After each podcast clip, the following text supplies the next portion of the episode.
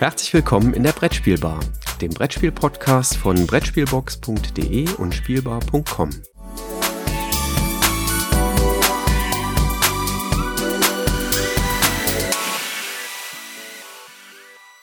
Einen wunderschönen guten Morgen, lieber Jürgen. Ich hoffe, es geht dir gut. Ja, einen schönen guten Morgen, Christoph. Mir geht's in der Tat sehr gut. Wir hatten gestern einen sehr schönen Spieleabend. Das freut mich. An dieser Stelle, wir sind einen Tag später, äh, wird glaube ich wahrscheinlich erst heute im Nachmittag. Äh, also wir sind äh, praktisch am Samstagmorgen. Ähm, Sonne scheint netterweise so ein bisschen in mein Büro hinein. Ähm, aber es ging halt einfach nicht anders. Äh, war doch bei beiden Seiten doch eine Menge zu tun in, in dieser Woche und dementsprechend haben wir uns die Freiheit rausgenommen, mal einen Tag später äh, zu liefern. Genau, wir kommen jetzt am 16.11. Das ist auch gleichzeitig unser Aufnahmedatum. Ähm, aber ich musste halt einfach noch, äh, beruflich hatte ich so ein paar Sachen. Wir mussten einen Forschungsantrag diese Woche fertig kriegen und dann war leider kein Zeitslot da, um mich mit dir zu treffen.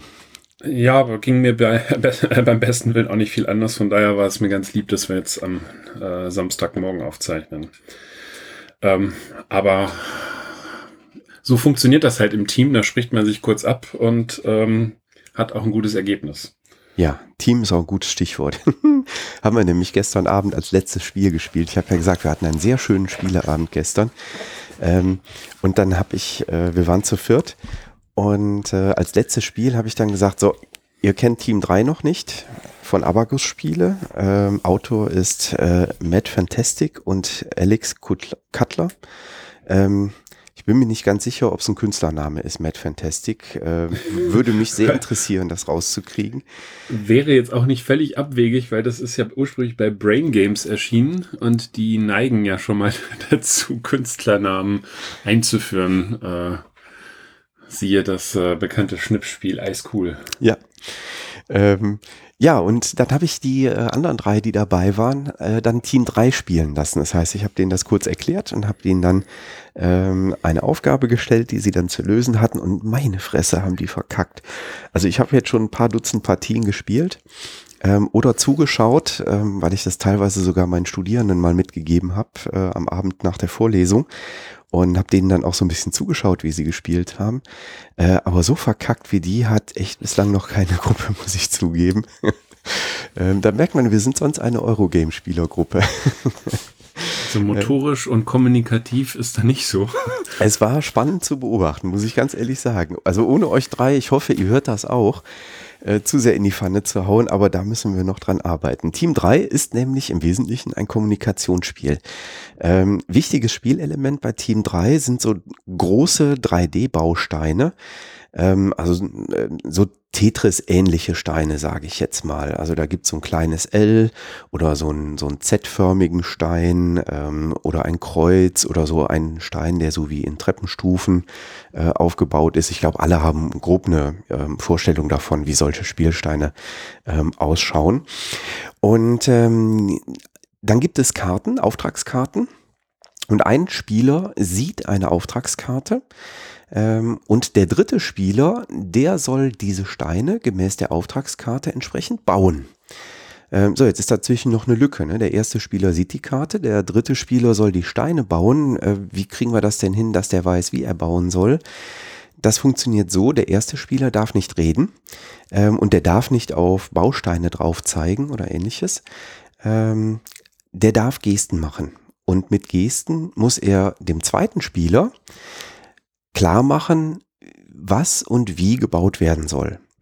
Und der zweite Spieler, der muss sich halt die Gestik anschauen, ähm, was denn der erste Spieler so gestikuliert und muss das in Sprache übersetzen und dem dritten Spieler, der nämlich nichts sieht, während er baut, ähm, klar machen, was er und wie er dort zu bauen hat. Ja, das heißt, dem ersten hat es die Sprache verschlagen, der zweite kann quasi nichts hören, weil der erste ja nichts sagt.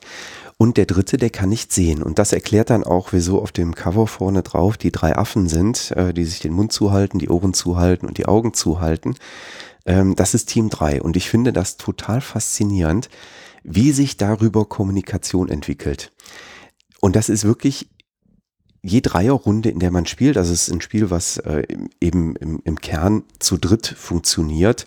Ähm, man kann, wenn man zwei Sets äh, zusammennimmt, dann kann man auch äh, bis zu sechs Spieler spielen, weil man dann eben quasi parallel, ähm, ja, parallel ähm, spielen kann. Aber es ist total faszinierend zu sehen, wie in so einem Dreierteam, was Kern des Spiels ist, sich das entwickelt und sich die Kommunikation entwickelt wenn dann so Sachen kommen, wenn der, der erste Spieler gestikuliert irgendwas und der zweite Spieler sagt dann den dritten Spieler, ja, dann nimm mal den gelben Stein. Dann dauert so zwei, drei Sekunden. Ach so, du kannst die Farben ja nicht sehen. Ja, nimm mal das Kreuz bitte. Und dann tastet der blinde Spieler, der dritte, der bauen muss, der tastet dann halt auf dem Tisch entlang. Und dann ist auch total schön zu sehen, wie sich das entwickelt. Dann gibt's Runden, die sagen, ja, geh mal mit der Hand, mit der rechten Hand weiter nach vorne, geradeaus auf dem Tisch und noch ein Stück weiter. Und da liegt dann der Stein, den du greifen sollst. Ähm, eine andere Gruppe, ähm, da fängt der zweite Spieler an, ja, leg erstmal die Spielsteine in der Reihe vor dir ab äh, und dann äh, wird dann kommuniziert, nimm mal den dritten Spielstein von links. Äh, also das finde ich schon total faszinierend zu sehen, wie das klappt. Und eigentlich ist das ein perfektes Spiel, was ich irgendwie in Teambuilding-Events mit reinnehmen kann, in Unternehmen auch. Oder wie gesagt, ich habe es mit Studierenden gespielt. Ähm, die haben dann an zwei Tischen parallel gespielt und danach haben wir dann Teammitglieder ausgetauscht. Ähm, und das war dann total schön zu sehen, dass die Teammitglieder, die quasi neu dazugekommen sind, die hatten sich aus ihren ersten Runden ganz anderes Kommunikationsverhalten angewöhnt als in der Runde, wo sie jetzt neu dazustoßen. Und das einfach zu beobachten, fand ich total klasse. Also hat mir super gefallen. Ja, also ich habe ähnliche Erlebnisse gehabt und das Ganze gibt es ja in drei Schwierigkeitsstufen. Das heißt, äh, ich glaube, in der untersten Stufe hat man, glaube ich, fünf Steine zur Verfügung und am Ende spielt man bis mit bis zu zehn Steinen. Die Gebäude, die dann da entstehen, werden auch immer fragiler, so dass man also dann teilweise nicht mehr mit zwei Händen nach den Steinen suchen muss, sondern das eine Gebäude irgendwie festhalten muss, damit man den Stein, der jetzt neu hinzukommt, da noch integriert. Und ähm, Du hattest gerade gesagt, das spielt man zu dritt. Man kann es aber auch gut zu viert oder zu fünft spielen, ähm, denn so eine Baurunde soll nicht länger als drei Minuten dauern, äh, so dass eben halt diejenigen, die dann zugucken, auch eine Menge Spaß dabei haben, äh, zu gucken, wie die anderen sich da ähm, abmühen. Denn nach so einer drei Minuten Runde ähm, werden die Rollen einfach um eins nach nach äh, rechts oder nach links verschoben, je nachdem, wie man das spielt. Ähm, und somit ist jeder dann am, äh, relativ schnell dann auch im Spiel mit drin. Mhm. Also das ja. tut überhaupt keinen Abbruch. Also kam bei mir auch super an, äh, auch in verschiedensten Gründen. Ähm, das ist einzige, so, so ein bisschen Mini-Wermutstropfen, den man damit hineingießen muss, ist, wenn man dieses Spiel immer in der gleichen Gruppe über viele, viele Runden spielt, dann ähm, das, was du eben beschrieben hast, wenn man sich eine gewisse Kommunikation zurechtgelegt hat, dann kann es sein, dass es hinterher dann doch zu einfach wird, weil die Leute eigentlich sehr eingespielt sind. Die verstehen, hey, du nimmst jetzt das W oder du nimmst jetzt das X oder das L und das T und dementsprechend geht das Bauen dann auch viel, viel flotter ähm, ähm, oder funktioniert das auch viel, viel einfacher dann. Ja. Aber in der Regel spielt man das ja nicht immer mit der gleichen Gruppe. Ja, genau. Also wie gesagt, ich habe das schon mit meinen Studierenden gespielt und äh, da haben wir dann immer fleißig durchgemischt. Ähm, ja, das war ja Daumen hoch von meiner Seite, muss ich ganz ja, klar sagen. Ja. von meiner Seite auch. Da wir übrigens ja hier auch ein Bildungskanal sind, möchte ich natürlich, äh, das hatte ich im Rahmen meiner Rezension mal recherchiert, äh, diese drei Affen kommen übrigens aus dem zwölften Buch von Konfuzius. Ähm, und wusstest du, dass es eigentlich auch noch einen vierten Affen gibt? Ich will nicht wissen, wo der die Hände hinhält. Genau, der hält die nämlich auf den Unterleib und sagt, tue nichts Böses. Funktioniert in diesem Spiel etwas schwieriger. Deswegen hat man sich auf die drei äh, konzentriert. Ähm, und ich glaube, die drei sind auch äh, eher so das, was, was nach Europa rübergeschwappt ist. Aber tatsächlich gibt es sogar noch einen vierten Affen. Fand ich auch sehr spannend. Aber wieso wird das mit was Bösem tun konnotiert? Frag mich was, also es geht da, glaube ich, um das Thema und äh, Enthaltsamkeit. Äh, das ah, Ganze okay. ist ja, hat ja was auch mit, mit dem Thema Mönchsein etc. zu tun. Ah, okay. Ja, gut, okay. Dann Verstehe ich das? Kann es nicht nachvollziehen, aber verstehe das, ja. Hm? Gut. Ja, wo wir gerade bei diesem Thema spirituell sind. Ähm, nächstes Spiel, was zumindest äh, thematisch angehaucht ist äh, in dieser Richtung, ähm, da bewegen wir uns ein bisschen weiter westlich, glaube ich, ja, ne? Also ich glaube, es ist, ist, etwas westlicher. Ähm, ist das Spiel Mandala von Lookout Spiele. Autoren sind Trevor Benjamin und ähm, Brett G. Gilbert, hatte ich jetzt gesagt, glaube ich, dass bei Lookout rausgekommen ist, ist ein Spiel, wenn man das aufmacht, fällt es erstmal vom Material her auf. Denn wir haben kein Spielbrett vor uns, sondern ein, man könnte jetzt sagen, also böse, mit böse Zungen würden sagen, ein Geschirrtuch, äh, was als Spielbrett ausgebreitet wird, was aber sehr, sehr toll aussieht, also von meiner Seite her. Ich weiß nicht, wie es dir gegangen ist, als du das das erste Mal ausgepackt hast. Ich fand die äh, oder finde die Idee äh, auch richtig klasse. Also äh, ich finde das mit dem mit diesem Tuch in der Mitte als als Spielplan finde ich total super. Ich finde auch die Grafik sehr gelungen insgesamt. Also es hm. besteht halt wirklich aus vielen Mandalas. Genau, also von der Aufmachung her äh, wirklich sehr, sehr gelungen. Mir persönlich hat das Spiel auch ganz gut gefallen, weil es ist relativ einfach zu erklären. Ich habe ähm, eben dieses Spieltuch. Das Spieltuch besteht, könnte man sagen, aus vier Zonen. Ähm, ich habe praktisch eine zwei Zonen oder eine mittlere Zone, die sind von beiden bespielbar. Also da können beide reinspielen. Das ist so der, der Bergrücken oder das Zentrum. Ähm, an das Zentrum jeweils angliedernd äh, auf beiden Seiten ähm, sind so eine Zone, wo jeweils nur der, der ähm, eine Spieler hineinspielen kann. Ähm, dann habe ich einen sogenannten Fluss. Ähm, das sind sechs Felder. Wir haben sechs Farben, sechs Felder und die sind aufsteigend nummeriert von eins bis sechs. Das sind auch am Ende die Multiplikatoren. Und auf der rechten Seite habe ich den sogenannten Kelch. Da spiele ich alle Karten rein, die ich dann anschließend mit diesen Multiplikatoren ähm, zu äh, der Siegpunktzahl multipliziere. Auf dem Spielfeld selber sind zwei Mandalas abgebildet sondern das Ziel, was ich jetzt habe, ich habe am Anfang sechs Karten auf der Hand, ist ähm, jetzt mich zu entscheiden, entweder in das Zentrum hineinzuspielen, da darf ich immer nur eine Karte reinspielen, oder aber ähm, in, in, den, in die Zone unterhalb des Zentrums. Da darf ich so viele Karten wie möglich, wie ich will, reinspielen, aber immer nur von einer Farbe. So, pro Mandala äh, wird immer geguckt, äh, habe ich jetzt alle sechs Farben schon ähm, ausgespielt. Wichtig ist, ich darf in jedes dieser, dieser drei Zonen, also in, der, in die Zone, in die jeder Spieler selber nur reinspielt, beziehungsweise in das Zentrum, immer nur eine, einmal die Farbe hineinspielen. Also habe ich beispielsweise Schwarz irgendwo schon gespielt, darf keiner in eine der anderen beiden Zonen was hineinspielen. Sind jetzt alle sechs Farben in diesem Mandala vereinigt, dann ist das Mandala komplett und es wird geprüft, wer hat in den jeweiligen individuellen Zonen die meisten Karten. Der hat nämlich das Erstauswahlrecht. Ähm, Habe ich gar keine Karte reingespielt, muss das nicht unbedingt schadhaft sein.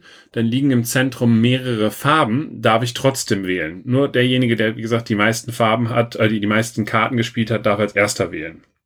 Und liegt da jetzt von mir aus Orange, Schwarz und Rot, ähm, und ähm, derjenige, der das Erstwahlrecht hat, äh, nimmt sich von mir aus die schwarzen Karten heraus. Dann wird geprüft, ob unten in dem Feld, wo diese Multiplikatoren sind, ob da schon eine schwarze Karte liegt.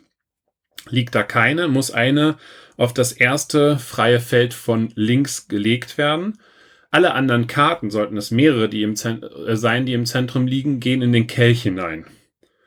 Dann darf der andere wählen und äh, bei dieser, äh, bei diesem Beispiel, was ich gerade hatte, wo eben halt drei Leute, äh, äh, drei Karten dort im Zentrum liegen, äh, dürfte ich halt noch eine dritte Karte nehmen. Wie gesagt, wenn ich eine Karte schon unten in diesen Multiplikatoren drin habe, kommen die alle sofort in den Kelch hinein. Das, dann ist das Mandala wieder frei und kann wieder neu besetzt werden und das spielen wir so lange durch, bis entweder unten in diesen Multiplikatoren sechs Karten liegen, dann endet das Spiel nach der Runde sofort oder aber, wenn der Nachziehstapel zweimal durchlaufen ist. Ist aber in der Regel nie passiert. Äh, meistens war ähm, es Schluss, wenn die sechste Karte unten in diesen Fluss hineingelegt wurde. Endet das Spiel, dann gucke ich mir die Karten in diesem Kelch an, lege sie zu diesen Multiplikatoren, multipliziere sie und habe die Gesamtpunktzahl und derjenige, der dann die meisten Punkte erzielt hat, hat gewonnen. Also hört sich jetzt vielleicht auf den ersten Blick etwas komplexer an, ist aber, wenn man das mit Karten vorführt, total easy zu erklären. Innerhalb von zwei Minuten äh, ist man da sofort drin. Wo man nicht sofort drin ist, ist eigentlich in der für mich sehr angenehmen taktischen Tiefe des Spiels. Das heißt, ich muss, wenn ich eine Karte lege, immer darüber nachdenken, äh, was wo kann ich was, in welches Mandala kann ich was reinlegen? Wo habe ich die Möglichkeit, dann aus dem Zentrum noch Karten abzugreifen? Wie passt das zu meiner bisherigen Auslage? Was habe ich in meinem Cache schon an Karten drin liegen? Ähm, und wo möchte ich ganz gerne meine, meinen Multiplikator weiter nutzen, um hinter die Siegpunktzahl zu erhöhen? Was macht der andere gegebenenfalls? Ich habe ein gewisses Kartenglück dabei, weil ich Karten immer dann nachziehen kann, wenn ich eine Karte in das Zentrum hineinspiele. Also nicht, wenn ich in, in meine eigene Zone hineinspiele, äh, aber immer wenn ich in das Zentrum hineinspiele, darf ich bis zu drei Karten, maximal acht Handkarten aufziehen. Ähm, und so muss ich halt auch immer gucken, dass ich was in das Zentrum hineinspiele, um nicht mal plötzlich blank mit Karten zu sein. Ähm, und ähm, also mir hat es sehr, sehr gut gefallen, weil ich eine sehr, sehr angenehme taktische Tiefe da drin fand und ähm, je mehr Partien man hatte, um, und ähm, da macht es dann halt, ist ein Vorteil, wenn man immer mit dem gleichen Spieler halt auch spielt, ähm, um sich da so ein bisschen, ja, in, so wirklich in so ein Duell hineinzubegeben, weil man doch einen riesen Lernfaktor hat, ähm, zu gucken, ähm, ja, wie, wie tickt der andere da? Was, was, was legt der? Wo kann ich da noch was für mich abgreifen? Äh, wo kann ich dem in Anführungszeichen eine kleine Falle stellen, damit er da reintappt, um vielleicht in einem anderen Mandala halt noch äh, von zu profitieren, etc. Also für mich sehr, sehr taktisch angenehmes Zwei-Personen-Spiel. Mit denen, mit denen ich es bisher gespielt habe, kam es auch sehr, sehr gut an. Ja, hm. also ich finde es äh, grafisch toll. Ich finde das äh, Spielmaterial mit diesem Tischtuch äh, oder mit diesem Geschirrtuch äh, super schön und eine ganz tolle Idee. Das hoffe ich noch ganz oft zu sehen. Ich muss auch zugeben, wir haben nicht so viele Partien gespielt, weil es uns letztlich dann doch nicht so sehr gereizt hat. Ähm, und das Interessante ist, ich, man merkt das jetzt schon an meinem Stocken, ich kann gar nicht so richtig erklären, woran es liegt ähm, dass es uns nicht so mitgerissen hat. Ich habe äh, auch ganz viele positive Berichte im, im Netz auch gelesen, gehört äh, dazu. Ähm, das kommt wirklich gut weg. Bei uns war es einfach so, es hat sich ein bisschen angefühlt wie Spieldesign aus den 90ern. Also jetzt so von den Mechaniken her. Ähm, das ist, glaube ich, so das Einzige, was ich irgendwie so als Erläuterung oder Begründung sagen kann, dass es bei uns nicht so angekommen ist. Manchmal ist das ja so, dann, dann liegt es nicht so an einem Mechanismus oder es liegt nicht an der Grafik oder an der Regel. Manchmal passt es einfach vom Bauchgefühl nicht und das war tatsächlich jetzt hier bei dem äh, Spiel bei uns leider gegeben. Deswegen war es nicht so oft auf dem Tisch, muss ich auch ganz ehrlich sagen. Das ist ja auch legitim. Das hat ja jeder seinen eigenen Geschmack. Der Vorteil ist, es gibt ja genügend anderes äh, zur Auswahl. Aber insofern äh, freue ich mich, wenn du es äh, schon auch in unterschiedlichen Runden gespielt hast. Ich habe es immer mit derselben Partnerin, also mit Eva, ähm, gespielt. Und ähm, ja, uns hat es nicht so sehr geflasht. Obwohl Eva auch sehr vom Material begeistert war. Das hat ihr auch sehr gut gefallen. Ja, ja, jetzt bin ich so ein Downer, ne? Aber. Ja, äh, jetzt hast du uns so richtig runtergezogen. Wie hab, kriegst du das jetzt wieder hin? Wir, wir sollen ja ähm, nach der Spielbesprechung, ne, das war so eine Bitte, die mal in den Kommentaren kam, immer noch mal sagen, über welches Spiel wir gerade geredet haben. Also das war jetzt gerade Mandala von Trevor Benjamin und Brad J. Gilbert bei Lookout Spiele, ein Zwei-Personen-Spiel. Wie gesagt, gemischte Erfahrungen ähm, dabei. Ähm, ja, soll ich mal weitergehen? Ja, ich glaube, bei dem nächsten Spiel, was wir vorstellen wollen, da haben wir beide eigentlich ähnliche Erfahrungen gemacht, würde ich mal so beschreiben.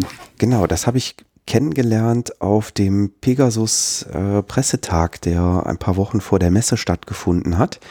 Und zwar ist das der Kartograf, ähm, wie gesagt, bei Pegasus äh, dementsprechend erschienen. Der Autor ist Jordi Adden das ist ein Spiel, was so ungefähr eine halbe bis eine Dreiviertelstunde dauert. Ähm, und man kann es eigentlich mit beliebig vielen Spielern spielen. Man kann es solo spielen.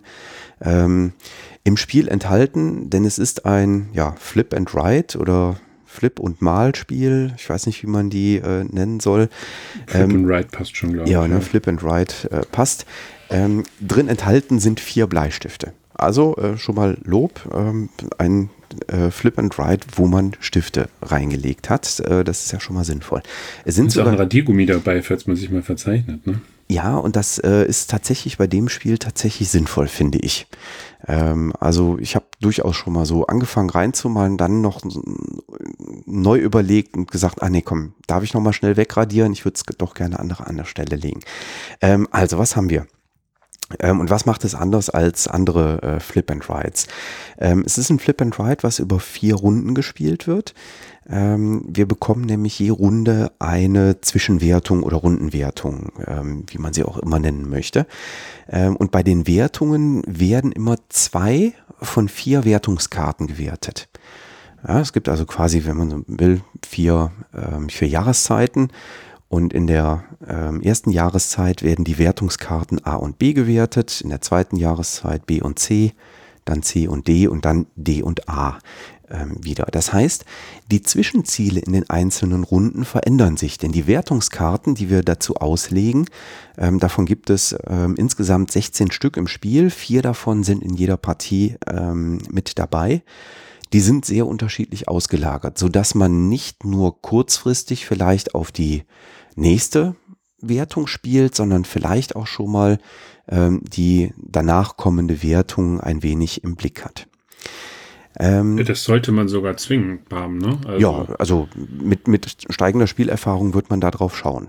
In, der ersten, in den ersten Partien vielleicht noch nicht so unbedingt, aber wenn man dann anstrebt, äh, höhere Punktzahlen zu erzielen, ähm, dann glaube ich, wird man da sehr deutlich äh, darauf schauen.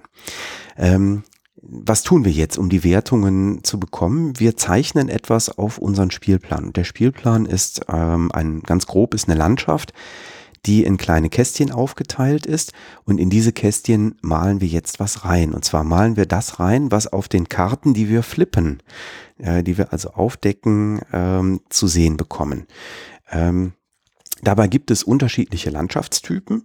Also das können äh, Wälder sein oder Wassergebiete oder ähm, Ackergebiete, ähm, die auf den Karten zu sehen sind. Und jetzt kommen wir wieder quasi nochmal auf Team 3 zurück. Wir finden diese Tetris-artigen Formen. Ähm, und in diesen Formen dürfen wir jetzt diesen Landschaftstyp, der auf der Karte zu sehen ist, ganz oft haben wir auch die Wahl zwischen ein oder zwei, äh, zwischen zwei Landschaftstypen, ganz selten auch mal, dass wir zwischen mehr Landschaftstypen auswählen dürfen. Die malen wir jetzt auf unsere Landschaft drauf und zwar in der Form, die die Karte entsprechend angibt. Und darauf basierend entsteht auf unserem Spielplan so nach und nach wirklich eine Landschaft. Ähm, ich habe auch schon von Mitspielern gehört, die gesagt haben, wir nehmen da jetzt Buntstifte, denn natürlich kann man den Wald grün malen und äh, den Acker kann man so ja Ockerfarben äh, ausmalen. Ähm, die Stadtgebiete kann man in Rot ausmalen, die äh, Wälder in Grün hatte ich schon ähm, und die Wassergebiete in Blau. Und dann sieht das sogar richtig schön aus. Also äh, das ist quasi das Add-on, äh, was man sich vielleicht leisten könnte, einfach irgendwo in einem Action oder in einem ähnlichen 1-Euro-Laden äh, einfach mal ein paar Buntstifte kaufen und die bei der Kartograf mit reinlegen. Ähm, und äh, das Schöne ist, es gibt auch Lila-Karten. Man sollte also auch einen lilafarbenen Buntstift mit reinlegen, denn ähm, in den einzelnen ähm, Zeitalter oder in den einzelnen Jahreszeiten, äh, da können auch äh, kleine Monster aufgedeckt werden. Das sind Goblins oder Grottenschrate oder Kobolde oder Gnolle, die quasi in unsere Landschaft äh, einbrechen. Und das Schöne an der Sache ist, da spiele ich jetzt nicht so still vor mich hin, sondern immer wenn diese Monsterkarten aufgedeckt werden, dann gebe ich meine Landschaft an meinen Sitznachbarn. Ähm, und die Monster werden von meinem Sitznachbarn eingezeichnet und die zeichnet der natürlich so ein, dass mir das voll in die Quere kommt, äh, was die Zwischenwertungen angeht. Und das finde ich ist ein sehr, sehr schönes interaktives Element, was die ganze Sache so ein bisschen auflockert. Ähm, das geht, da geht es dann schon mal ziemlich heiß her am Tisch, wenn du den Zettel wieder zurückkriegst und siehst, was die anderen da eingezeichnet haben. Ja, ich erinnere mich, dass ich, äh, glaube ich, dich in Essen, als wir das da gemeinsam gespielt haben, auch mal als Du Arsch bezeichnet habe, wenn ich mich da richtig erinnere. Das war natürlich. Ich habe das aber als Lob aufgenommen, dass Ja. also das ein besonders gelungener, äh, besonders gelungene Platzierung war. Ja, nur aus deiner Perspektive. Die Monster lagen echt blöd da. Ähm, ja, der Spielplan bringt dann noch so ein paar kleine Hürden, was dann auch erklärt, dass sich das durchaus an erfahrene Spieler richtet, äh, würde ich sagen. Äh, es gibt nämlich noch ähm, Felder, da dürfen wir nichts draufmalen, das sind so Berge, aber wir kriegen immerhin eine kleine Belohnung, wenn wir um die Berge herum äh, alles ausgemalt haben, die benachbarten Felder. Dann gibt's da noch Tempelruinen, denn ab und an kommt so eine geflippte Karte, äh, da ist drauf angegeben, dass wir jetzt eine Tempelruine übermalen müssen. Das schränkt einen dann auch schon ein. Ne? So eigentlich will man den Wald irgendwo rechts oben in die Ecke malen, aber jetzt kommt so eine Tempelruinenkarte und ich muss den Wald halt über so eine Tempelruine drüber malen und das finde ich dann vielleicht in dem Moment nicht so schön. Diese Tempelruinenkarten sind übrigens, auch, also diese Tempelruinen vielmehr, sind auch an der Stelle etwas fies, weil ich habe ja die Möglichkeit, diese Tempelruinen auch während des regulären Spiels zu überzeichnen. Mhm, genau. Das geht Ähm, auch, aber wenn dann eine Tempelruine kommt und ich habe keine Tempelruinen mehr frei, dann habe ich Pech Dann gehabt. flucht man, ja. Mhm. Dann darf ich nämlich nicht einmalen und das ist sehr ärgerlich. Es gibt übrigens auch so die, die, die Spezialisten, die jetzt angefangen haben, die Monster über diese Tempelruinen zu malen. Das äh, ist übrigens auch was ganz Feines. So mit Spieler hast du.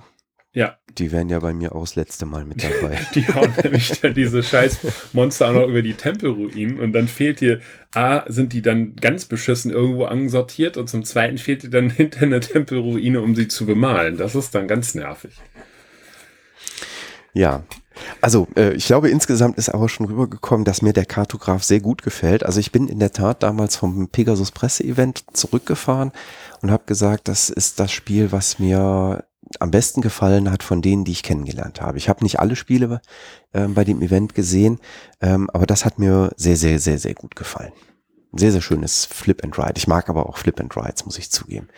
Also Welcome to habe ich schon geliebt. Ähm, wenn das nicht so eine unterirdische Regel hätte, wirklich die schlechteste Regel, die ich in den letzten vier Jahren gelesen habe, dann wäre Welcome to auch richtig grandios, aber mit der Regel nicht. Das macht der Kartograf deutlich besser. Ja. Nee, also mir hat das Spiel auch, äh, wie man aus meinen Zwischenkommentierungen oder Äußerungen gehört hat, auch sehr, sehr gut gefallen. Äh, ist auch bisher super angekommen in vielen Runden. Ist auch ein schönes Spiel, wie gesagt, was sich nicht an den einfachen Familienspieler wendet, sondern eben halt, wo der Kennerspieler so ein bisschen auch mal knobeln und tüfteln kann. Ich glaube, denen sind ja viele Roll, Flip and Ride Spiele manchmal zu trivial, zu einfach. Ähm, hier gibt's doch einiges zu tüfteln, insbesondere ähm, wenn man eben halt auch vorausschauend auf die anderen Wertungen gucken muss. Das ist ja der Wertungsmechanismus, den wir auch bei Isle of Sky äh, schon kennengelernt haben. Und ähm, das hilft schon mal ungemein, da in die Zukunft zu schauen und bestimmte Anordnung auch ähm, dahin zu malen, die man vielleicht erst beim dritten, in der dritten oder vierten Wertungsrunde braucht. Prima. Ja, der Kartograf erschien bei Pegasus von dem Autor Jordi Adden. Wie gesagt, auf der, Kach auf der Schachtel steht tatsächlich ein bis 100 Mitspieler, ähm, 30 bis 45 Minuten, so ab 10 Jahre aufwärts und im Kennerbereich. Ja. Genau. Und du hast noch eins, das habe ich auch bei Pegasus das erste Mal gespielt. Ja, ich habe es nicht bei Pegasus gespielt, sondern schon einen Tick früher auf der BerlinCon. Da hatte ich den Prototypen, wobei sich da jetzt nicht mehr dramatisch viel getan hat. Und ich habe es sogar, ehrlich gesagt, sogar noch früher gespielt, nämlich, ich glaube, in 2018. Ähm, aber dann in einem ganz anderen Kontext. Da habe ich nämlich Habitats gespielt von Cornel van Morsel und war von diesem Spiel so ja, mega begeistert. Ähm, dann ist aber der Uwe Rosenberg hingegangen und hat gesagt, der, also das Spiel Habitats ist vielleicht jetzt nicht so seins, aber der Grundmechanismus, der diesem Habitat zu, zu, ja, zugrunde liegt, ähm, nämlich, dass ich ähm, von einem Plättchen ausgehend anliegende Plättchen nutze, um eine Wertung auszuführen und beispielsweise gleichfarbige Plättchen hintereinander bauen kann, um sie dann für dieses eine Plättchen zu nutzen. Ähm, den Mechanismus fand er so klasse, dass er das ganze Spiel Habitats komplett auf diesen Mechanismus entkernt hat ein abstraktes Spiel da rein, äh, also daraus ein abstraktes Spiel gebastelt hat und ähm, sich dann äh, an, an den Mechanismus von Patchwork erinnert hat, ähm, nämlich ähm, so eine Art, ja, kann man sagen, Zeitmechanismus oder Bezahlmechanismus, ähm, nämlich dann, ähm, wenn ich ein bestimmtes Plättchen nehme. Also je höherwertig das Plättchen ist, umso länger dauert es, bis ich wieder drankomme. Ähm, das Ganze passiert, ähm, also wir haben zwei Spielfelder. Ähm, in dem einen Spielfeld ist also so eine Art Rundlaufmechanismus, ähm, an dem ich, ich glaube, es sind neun Plättchen, ne, die da dran liegen, ähm, neun Plättchen zur Auswahl habe. Ich habe immer Zugriffsrecht auf die nächsten drei, wenn ich dran bin. Zwölf Plättchen liegen drumrum. Zwölf, nee, elf, okay. elf, Entschuldigung, Elf. elf, ja. Am Anfang. Ja, hat, könnte was mit der Uhrzeit irgendwie zu tun haben, das äh, einfällt, äh, aber muss vielleicht Ja. mit der Monduhr, naja, egal. Hätte ich auch selber drauf kommen können. Ähm, also ich habe elf Plättchen drumherum liegen. Ein, Plättchen, äh, ein Feld ist am Anfang frei, das ist nämlich dieser Mondanzeiger, mit dem ich nach vorne gehe. Und von diesem Mondanzeiger darf ich immer, habe ich Zugriffsrecht auf die nächsten drei Plättchen. Ähm, wir haben, jetzt hoffe ich nicht wieder was falsch zu sagen, vier verschiedene Farben ausliegen. Ähm, Ja, korrekt. das Tolle ist, ich habe das Spiel hier liegen und auf Du- der Schachtel Dunkelblau, Türkisblau, ähm, Gelb Gelb, und- und, Rot. oh, rot-orange, ne? Ja. Ja. Ich habe die Schachtel sogar hier vor mir liegen und habe nicht drauf geguckt, Blödmann. Ähm, meint jetzt nicht dich, sondern mich. Ähm, so. also nochmal. Wir haben also diese vier verschiedenen Farben und auf diesen Farben sind dann ja so Aufgaben aus, äh, aufgedruckt. Je nachdem, wie hochwertig das Plättchen ist, und es gibt, glaube ich, eins bis sieben als, als ähm, Wertigkeit des Plättchens, ähm, habe ich dort mehrere Aufgaben, die ich erfüllen kann oder teilweise auch gar keine Aufgabe. Also die Einserplättchen, da ist einfach nur die Farbe drauf abgebildet. Ich entscheide mich also jetzt für eins dieser drei Plättchen, lege das bei mir in die Auslage an und gehe mit meinem Zeitmarker die Anzahl der, der, äh, der Werte nach vorne, die diese, dieses Zeit ähm, oder diese, diese Wertigkeit dieses Plättchens dann äh, aufzeigt. Ähm, dann ist derjenige dran, der hinten in der Reihenfolge liegt. Und das kann auch sein, dass der mehrere Plättchen nehmen kann, je nachdem, wie weit die anderen Mitspieler dann enteilt sind. Denn das Spiel kann ich sowohl solo, zu zweit, aber auch zu dritt und zu viert gleichermaßen gut spielen. Ähm, so, wenn ich wieder dran bin, nehme ich mir also ein neues Plättchen von den dreien, die dort ausliegen und gucke jetzt, äh, was habe ich bisher in meine Auslage gepackt. Habe ich beispielsweise dort so ein Plättchen, wo angefordert wird, äh, demnächst ein türkises und gelbes dran zu bauen, dann macht es vielleicht Sinn, ein türkises zu wählen. Idealerweise ist auf diesem türkisen eine Aufgabe aufgebracht, die die Farbe im, äh, einbezieht an äh, des Plättchens, an das ich jetzt gerade anlege. Und so muss ich mir halt ähm, so nach und nach ähm, da so ein Aufgabenpuzzle ähm, zurechtbasteln, wo ich Plättchen wähle, wo ich zum einen neue Aufgaben kriege, die einfach zu erfüllen sind mit den Plättchen, die bereits liegen, und wo ich gleichzeitig Aufgaben äh, dann erfülle, die auf diesem Plättchen aufgedruckt sind. Ich finde das ein bisschen schwierig zu erklären, so ein abstraktes Spiel. ja, das stimmt. So, und äh, so nach und nach ähm, ähm, tut sich dann so ein Puzzlebild auf und äh, es ist phänomenal, ähm, wenn dir da, wenn du dir dann so ein Teil da reinlegen kannst, wo du auf einmal zwei, drei Aufgaben lösen kannst. Und das, was ich eben beschrieben habe, äh, wenn da beispielsweise draufsteht, du musst drei gelbe anlegen, dann musst du um dieses Plättchen nicht drei gelbe äh, drumherum bauen, sondern es ist auch möglich, beispielsweise ein, an das erste gelbe ein zweites und drittes anzufügen, so dass man praktisch in der Flucht ähm, drei Plättchen hat oder von mir aus ums Eck, wie auch immer das dann äh, ausgerichtet ist. Das zählt dann halt auch für diese drei gelben, die ich zu erfüllen hätte. Und das macht das Ganze wirklich äh, sehr, sehr taktisch tief, trickreich. Und man muss halt auch immer mit der Auslage, die da äh, liegt, äh, einhergehen und gucken, wie passt das dementsprechend rein. Und ich kenne viele Partien, wo du schon geguckt hast, ähm, also man guckt ja immer, was liegt in der Auslage, was könnte eventuell für mich was sein. Und dann nimmt dir gerade der Vordermann dieses eine Plättchen weg, was super bei dir reingepasst hat. Dann musst du halt wieder neu denken. Aber das macht's halt auch aus. Du kannst permanent mitdenken und gucken, welche der, der Plättchen passen ganz gut zu mir oder welche nicht. Ähm, und äh, manchmal musst du halt komplett nochmal neu denken. Immer wenn die Auslage nur noch bei zwei Plättchen ist, kann ich mich entscheiden, die Auslage komplett zu erneuern hat dann aber auch den Nachteil, dass ich an Plättchen vielleicht nicht mehr rankomme, äh, an die ich jetzt rangekommen wäre, weil das ja nur noch zwei Stück wären, die dann halt äh, in, in, durch andere Plättchen in weitere Ferne hineingehen. Das ist auch nochmal ein ganz netter Kniff, äh, dass derjenige das eben halt frei für sich entscheiden kann. Ziel ist es am Ende, wir haben 21 Aufgabenchips, ähm, diese zu erfüllen und man kann die Spieldauer so ein bisschen variieren, indem man halt am Anfang sich darauf einigt, weniger Aufgaben zu erfüllen. Dann ist das Spiel dementsprechend kürzer. Das liegt einfach ähm, ähm, im, im Auge der, der Spieler, wie lange sie denn spielen wollen oder nicht spielen wollen. Deswegen funktioniert so ein Spiel auch mit einer kurzen Partie. Also hat mir wahnsinnig viel Spaß gemacht. Ich habe Partien erlebt, da fluppte das super. Manchmal funktionieren die Kärtchen nicht so gut ähm, und da muss man halt für sich abwägen. Nehme ich manchmal teure Karten, bin dann halt äh, eine Zeit lang nicht dran, habe aber mit diesen teuren Karten mehr Möglichkeiten, mehr Aufgaben zu erfüllen. Oder nehme ich mir kleine Karten, äh, um halt äh, eine, höhere Varianz in meiner Auslage zu haben. Also das Spiel bietet echt eine, eine riesen Bandbreite an Entscheidungsmöglichkeiten und kam auch in allen Runden, mit denen ich das bisher gespielt habe. Es ist als Familienspiel deklariert. Ich würde definitiv sagen, es ist im oberen Bereich, weil es ist zwar einfach zu erklären, aber es ist nicht unbedingt einfach zu spielen. Also ich würde das im oberen Familienspielerbereich wahrscheinlich schon im unteren Kennerspielbereich sehen. Ich glaube, Familie ist da ein bisschen hochgegriffen oder tief gegriffen. Ich würde auch sagen, für erfahrene Familien ähm, greift das vielleicht. Und ähm, ich finde auch äh, zwei Sachen, die, die sehr viel mit Emotion zu tun haben, wie ich finde, oder Involviertheit äh, zu tun haben, finde ich toll bei dem Spiel. Ähm, zum einen hat man diesen Effekt aus Patchwork. Man fiebert die ganze Zeit mit. Was nehmen denn die Mitspieler für Plättchen und äh, bleibt das, was ich gerne hätte, noch übrig?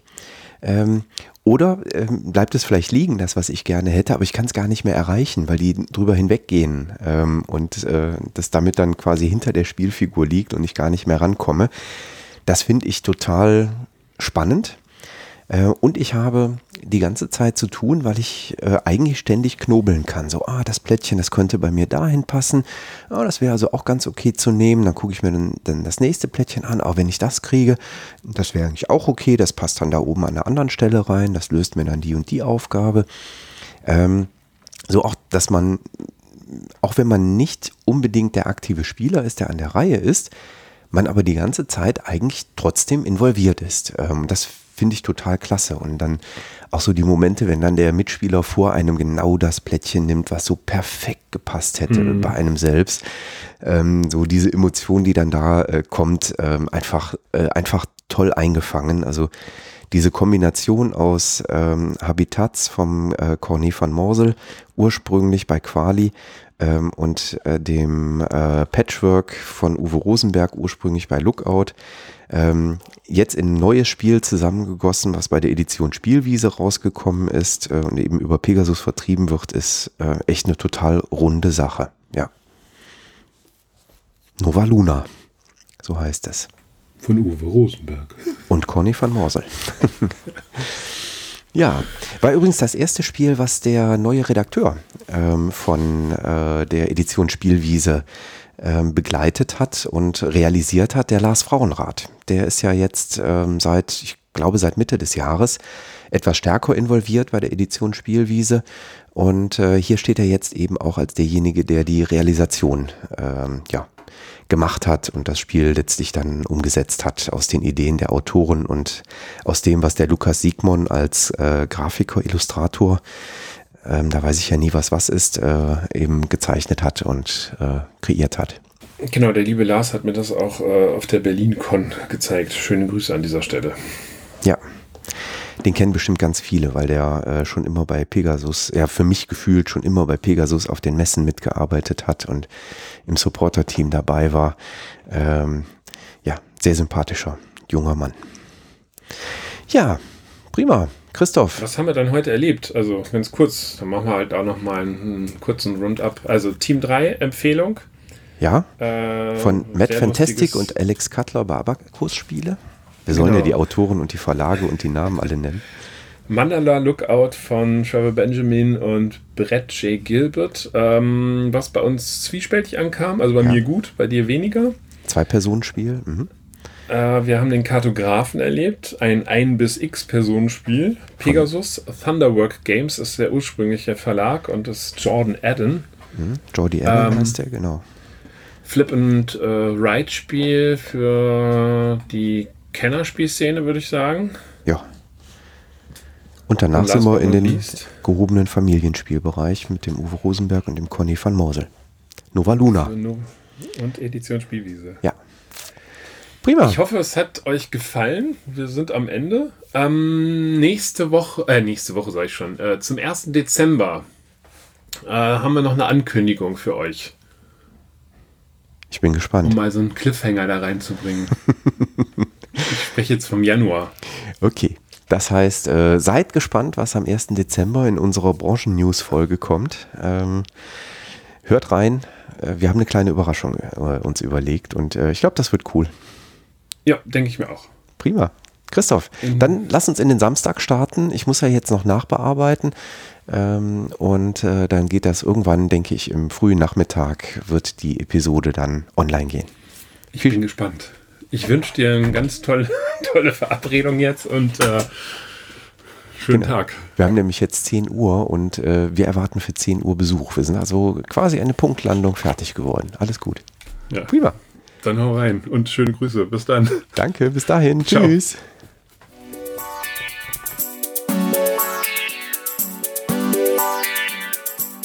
Danke, dass du der Plauderei an der Brettspielbar gelauscht hast. Wir freuen uns über Feedback, insbesondere bei iTunes, Panoptikum, IO oder anderen Plattformen, über die du dem Podcast folgst. Wenn du uns direkt kontaktieren möchtest, geht das per E-Mail über kontakt@brettspielbar.de oder unsere Twitter-Accounts. Christoph ist dort unter @brettspielbox und Jürgen unter @spielbar_com zu erreichen. Wir freuen uns auch über Anregungen und Themenvorschläge für die kommende Episode. Für heute verabschieden wir uns und wünschen eine verspielte Zeit.